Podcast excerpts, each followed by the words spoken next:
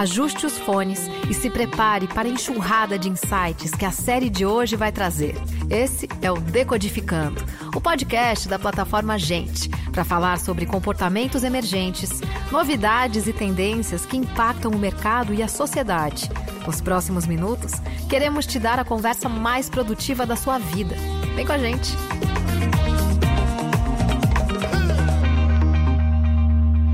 Pessoal, eu sou Gustavo Ziller eu sou o protagonista e o roteirista do Sete Cumes do canal Off. E hoje eu estou aqui junto com a Paty, a Yaya e o Teteu para falar sobre educação diretamente da nossa quarentena. E a gente foi convidado pela plataforma Gente para conversar com a família Nalu sobre educação, que é um tema que a gente adora.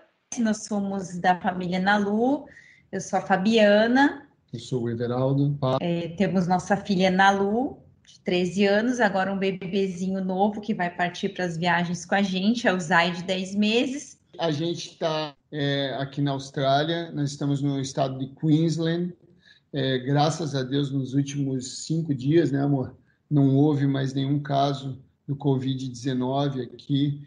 Um dos poucos, eu diria, países onde, em alguns estados, a doença já está completamente controlada e a gente vai contar um pouco nossos desafios e a forma de pensar. São tantos anos viajando, conhecendo tantas culturas diferentes, um ponto de vista às vezes igual, às vezes diferente, mas esse é o nosso ponto de vista. A gente comenta muito aqui entre a gente que a escolha, na verdade, da escola ou da metodologia de ensino depende muito mais de Ara, de Matheus e da Jojo, nossa filha mais velha que não está aqui, que já, já se formou, é, do que da gente, né? Que para a gente é mais importante os dois estarem felizes, indo para a escola felizes, que a gente acha que o aprendizado tem a ver com felicidade, alegria, né? Do que ir para um lugar que não gosta, etc. Né? Vocês veem essa, essa, essa percepção? Ao ponto de, de, no ano passado, nós passamos o primeiro ano completo em um lugar. A Isabela nunca teve esse, esse momento onde ela tivesse um ano letivo completo. Então, ela teve experiências é, enormes, desde escolas na Indonésia, escolas no Chile, escolas nos Estados Unidos, no Havaí e homeschool. A Bela fez homeschool na terceira série, que foi quando a gente morou no barco. Nas um pedaço da quarta série, na sexta série e agora no oitavo ano. Ela já foi numa escola internacional, já estudou na escola Waldorf, já estudou em escola pública. Então ela tem assim um pouco de cada coisa e a gente sempre tira o melhor de cada um, né? A minha opinião é que essa vantagem que ela teve o ano passado de poder escolher primeiro a escola que quisesse estudar. E acabou sendo a escola Waldorf, né? Sim que é uma educação um pouco mais alternativa. Não sei se os filhos de vocês em algum momento tiveram essa, essa oportunidade de estudar lá. E eu, como pai, observando, tive a oportunidade de perceber que é muito legal porque você você você é mais livre, você consegue explorar a sua real habilidade onde onde quer que você tenha mais potencial. Eu acho que esse é o caminho o contraponto é o que nós estamos experimentando aqui agora, nesse momento. É que em algumas determinadas matérias não é tão exigido, eu diria. Eu acho que a educação em geral, ela precisa, mais do que nunca, na minha opinião, entender o quanto nós somos únicos. E eu acho que o que se peca ou se pecou por muito tempo, e ainda se peca, é tentar encaixar crianças, como seus filhos que eu estou observando, como meus filhos aqui, em um único formato.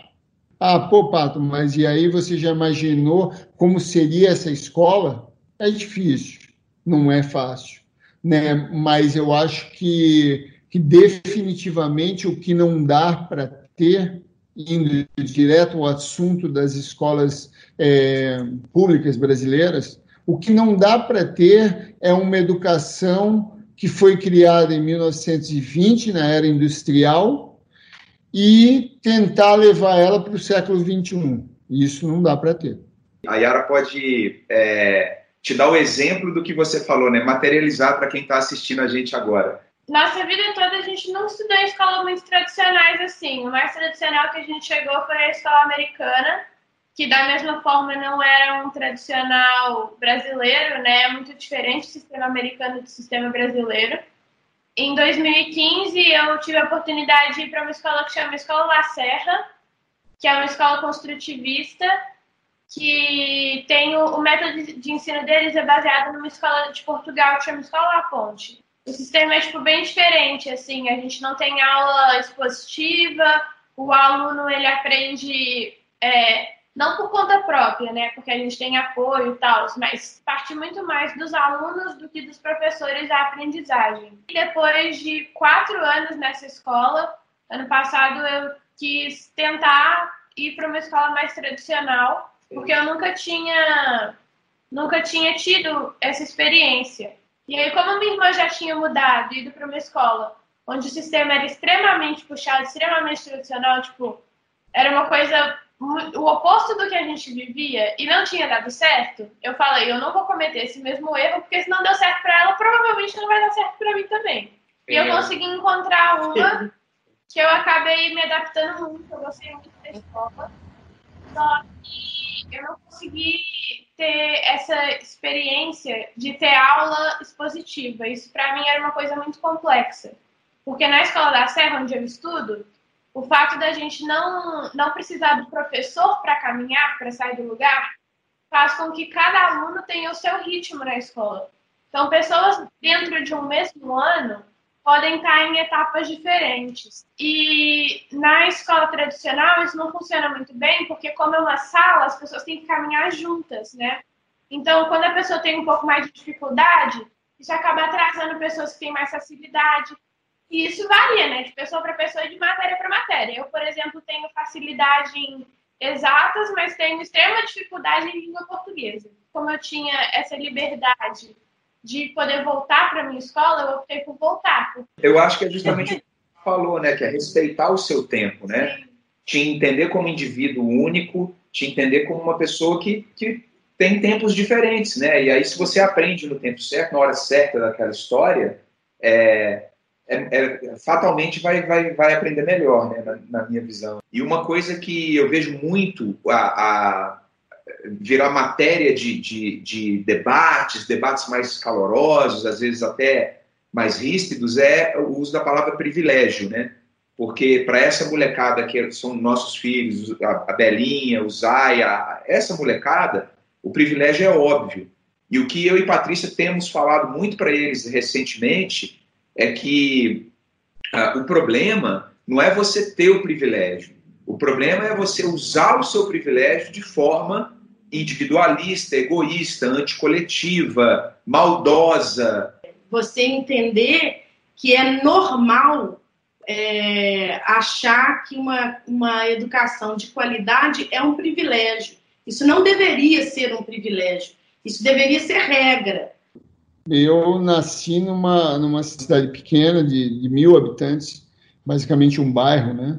E onde só havia uma escola, as pessoas mais com melhor poder aquisitivo e as mais pobres estudavam juntas, e era uma escola municipal, então é, a educação basicamente era a mesma para todos. No meu ponto de vista, principalmente a educação pública, não, não deixa a, as crianças terem uma igualdade. E eu acho que esse é o ponto. É, é, é como a gente vai transformar uma educação pública, uma educação de nível nacional, é, ao ponto de todos terem as mesmas oportunidades. Quando, quando você faz o homeschool, que é o que nós estamos tendo aqui, a experiência que a gente está tendo no homeschool, com uma criança na oitava série, onde é, a última vez que eu estudei matemática, eu lembro, foi há 30 anos atrás ou mais. Você teve que aprender a divisão e a multiplicação no, no jeito americano, porque a Belinha segue o currículo americano, é que é verdade. diferente do nosso. É, que os filhos deles estudam assim. Como que eu faço a divisão do jeito que eu faço e ela faz do jeito que ela faz, como é que eu ensino ela? Então eu tive que ir lá aprender como é que os é. gringos fazem, os americanos e tal, e aí depois passar para ela. Isso levou consideravelmente sete horas, assim, elevando para um modo prático e realista.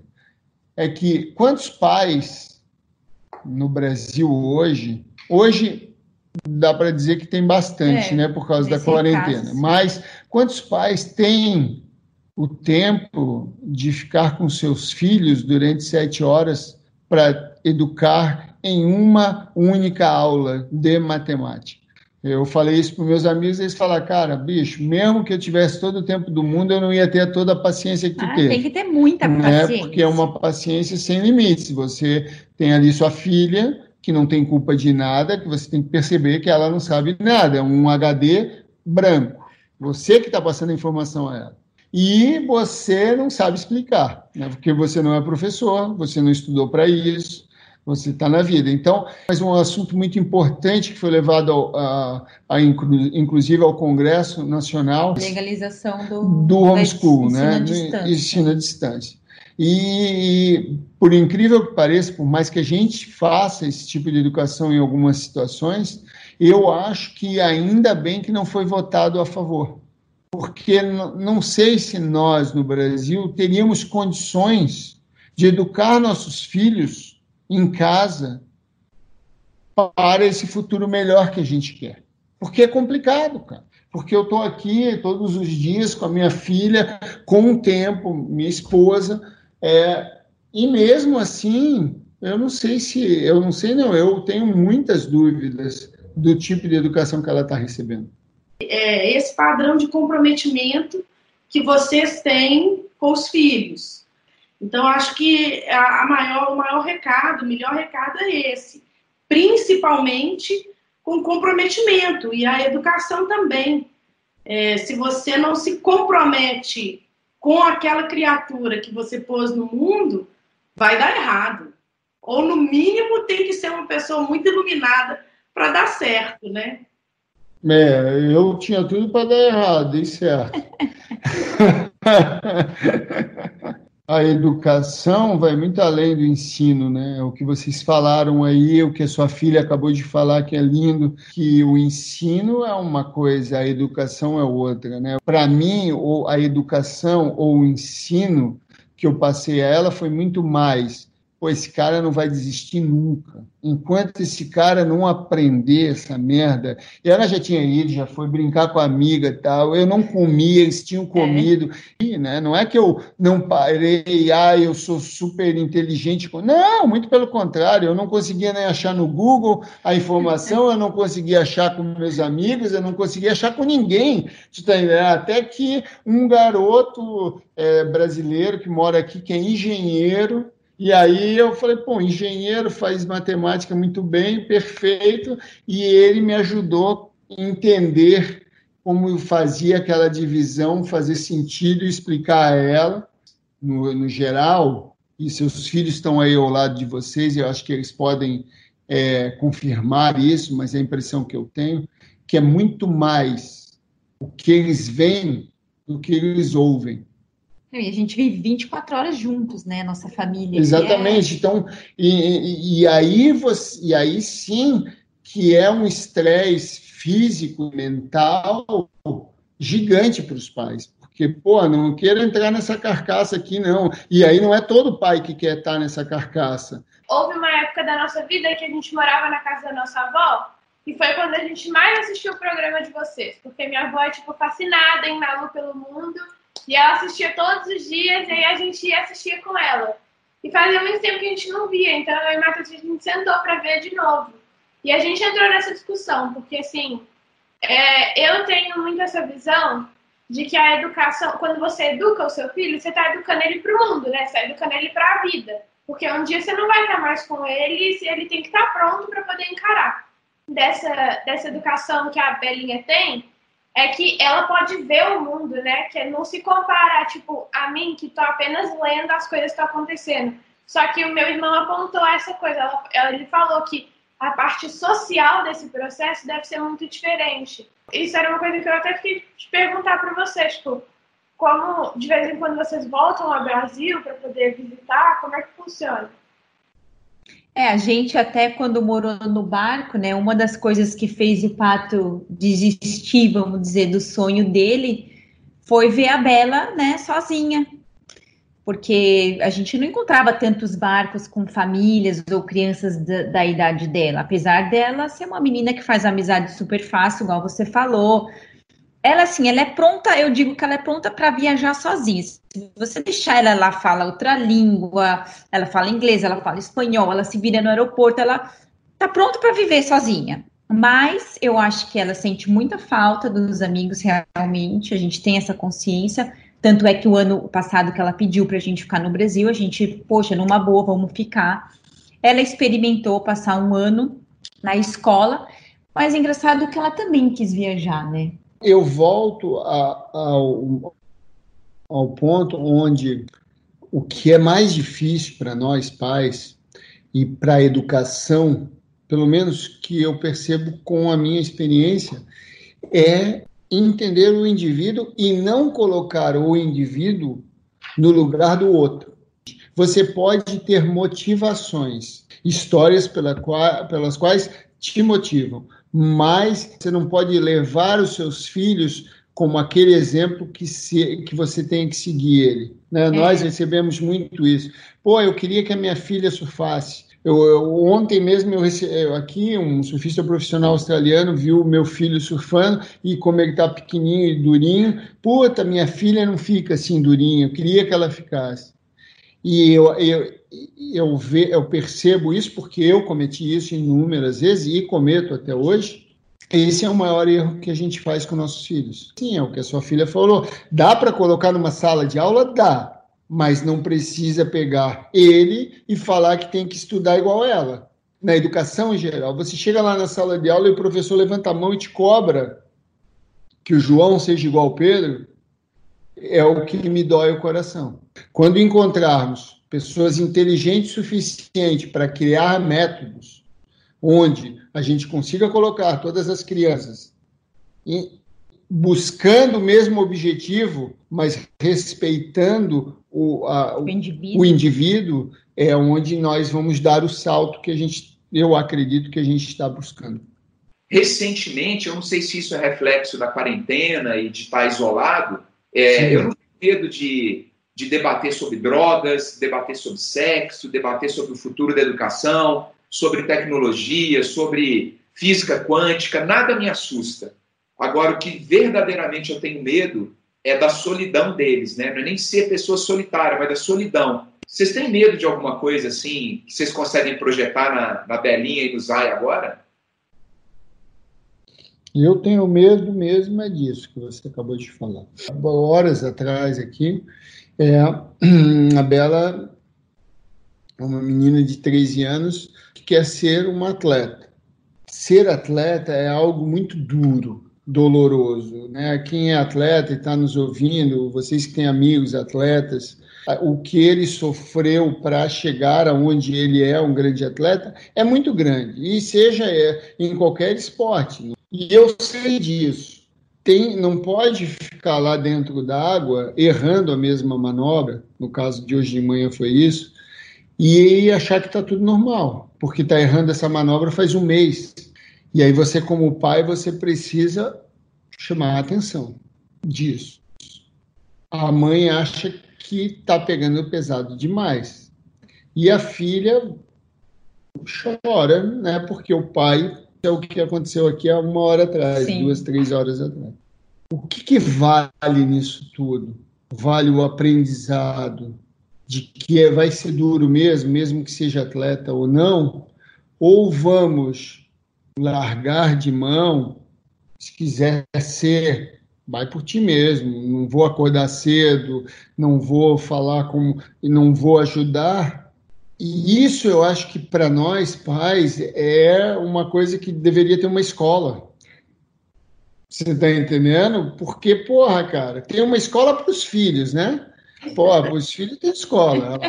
Porra, tem um monte de professor, se faz universidade, se faz é. tudo. É verdade. Não tem um manual Mas não tem escola né? para pai. Não tem. Tem universidade para pai? Escola para pai é esse bate-papo aqui, né? A gente trocar, é, trocar experiência. Você está entendendo? Não tem escola, tem escola para os filhos, cara. Aí os filhos ainda reclamam, que tu fala, pô, bicho. Tu... Ou será que daqui a pouco minha filha vai virar uma grande atleta? Mas será que ela vai virar uma grande pessoa? E o que, que é mais importante? Ser um grande atleta ou ser uma grande pessoa? Né? É, entendeu? Ah, melhor é ser os dois. Pô, mas Quantos no mundo são os dois, né? Isso aí, aí tu quer demais, né, bicho? Escolhe um aí para ser, entendeu? A verdade é essa. E não adianta ter manual, porque na hora que eles nascem, vem um diferente do outro, aí não adianta nada. Eu acho que isso vai mudar também muita coisa quando a gente entender no mundo. É, o que é o conceito de alma gêmea. Porque o conceito de alma gêmea sempre a gente se remete ao, ao casal, né? uma coisa afetuosa. A Fabi encontrou a alma gêmea no pato e vice-versa. Eu acho que a alma gêmea não é isso. A alma gêmea são pessoas que têm o mesmo interesse e compartilham isso para o mundo. Então é um prazer falar com vocês aqui, porque a gente acabou de identificar um casal alma gêmea da gente, né? E a gente fazer isso, pegar uma pegar uma tração claro. da educação e mostrar isso, passar para frente, eu acho que é um caminho da gente expandir essa, essa noção né, de, de, de que somos privilegiados, precisamos de igualdade, precisamos diminuir, por aí vai. Né? Eu acho que a gente concorda com a educação igualitária, a gente concorda que a educação está defasada é, e precisa ser trazida pra, mais para perto do século XXI, do mundo que a gente vive hoje. A gente concorda que essa pandemia antecipou um monte de reflexão que a gente está fazendo aqui para quem não tem a mesma vida que a gente tem, né, os privilégios que a gente tem, essas pessoas foram forçadas a, a fazer. A gente concorda na autonomia dos filhos, que eles tenham alegria nas decisões que eles tomem. A gente concorda na construção de um, de um ciclo de pessoas que deem suporte, né, de proteção para isso, né? Suporte emocional. Suporte emocional. Né? Agora, eu queria provocar vocês com uma coisa. Tem gente que fala isso há muito tempo já, né? Os grandes sábios, os budistas, na época ali da, da sabe, 1300 e pouco, tinham os, os filósofos, assim, a gente sabe que isso vem sendo falado há bastante tempo. Vocês veem uma forma da gente tentar, com a nossa influência, a nossa, nossa imagem pública, a palavra não impor também, porque a gente não quer impor nada, mas da gente empurrar essa, esse debate de educação para mais pessoas, além do, além disso aqui que a gente está falando. Quer dizer, é uma dúvida que eu tenho também, sabe? Eu fico pensando o que, que eu posso fazer mais, porque eu acho que isso é, um, é tão importante esse debate. Se você vê, os grandes acontecimentos sempre foram assim. É, é, é o que nós estamos fazendo é, é o trabalho das formigas. É, é muito. É uma para outra mesmo. É amanhã a gente divulgar e passa para o outro, que acha relevante que passa para o outro. A gente vai conseguir, cara. Nós vamos chegar lá, se Deus quiser. Este foi o Decodificando, o podcast da plataforma Gente, onde tudo começa. Gente é o ponto de partida. Gente é matéria-prima para criar algo novo e relevante. Uma fonte de conhecimento viva que revela comportamentos, histórias e tendências. É inspiração. A próxima grande ideia começa com gente. Para conhecer mais, acesse gente.com.br.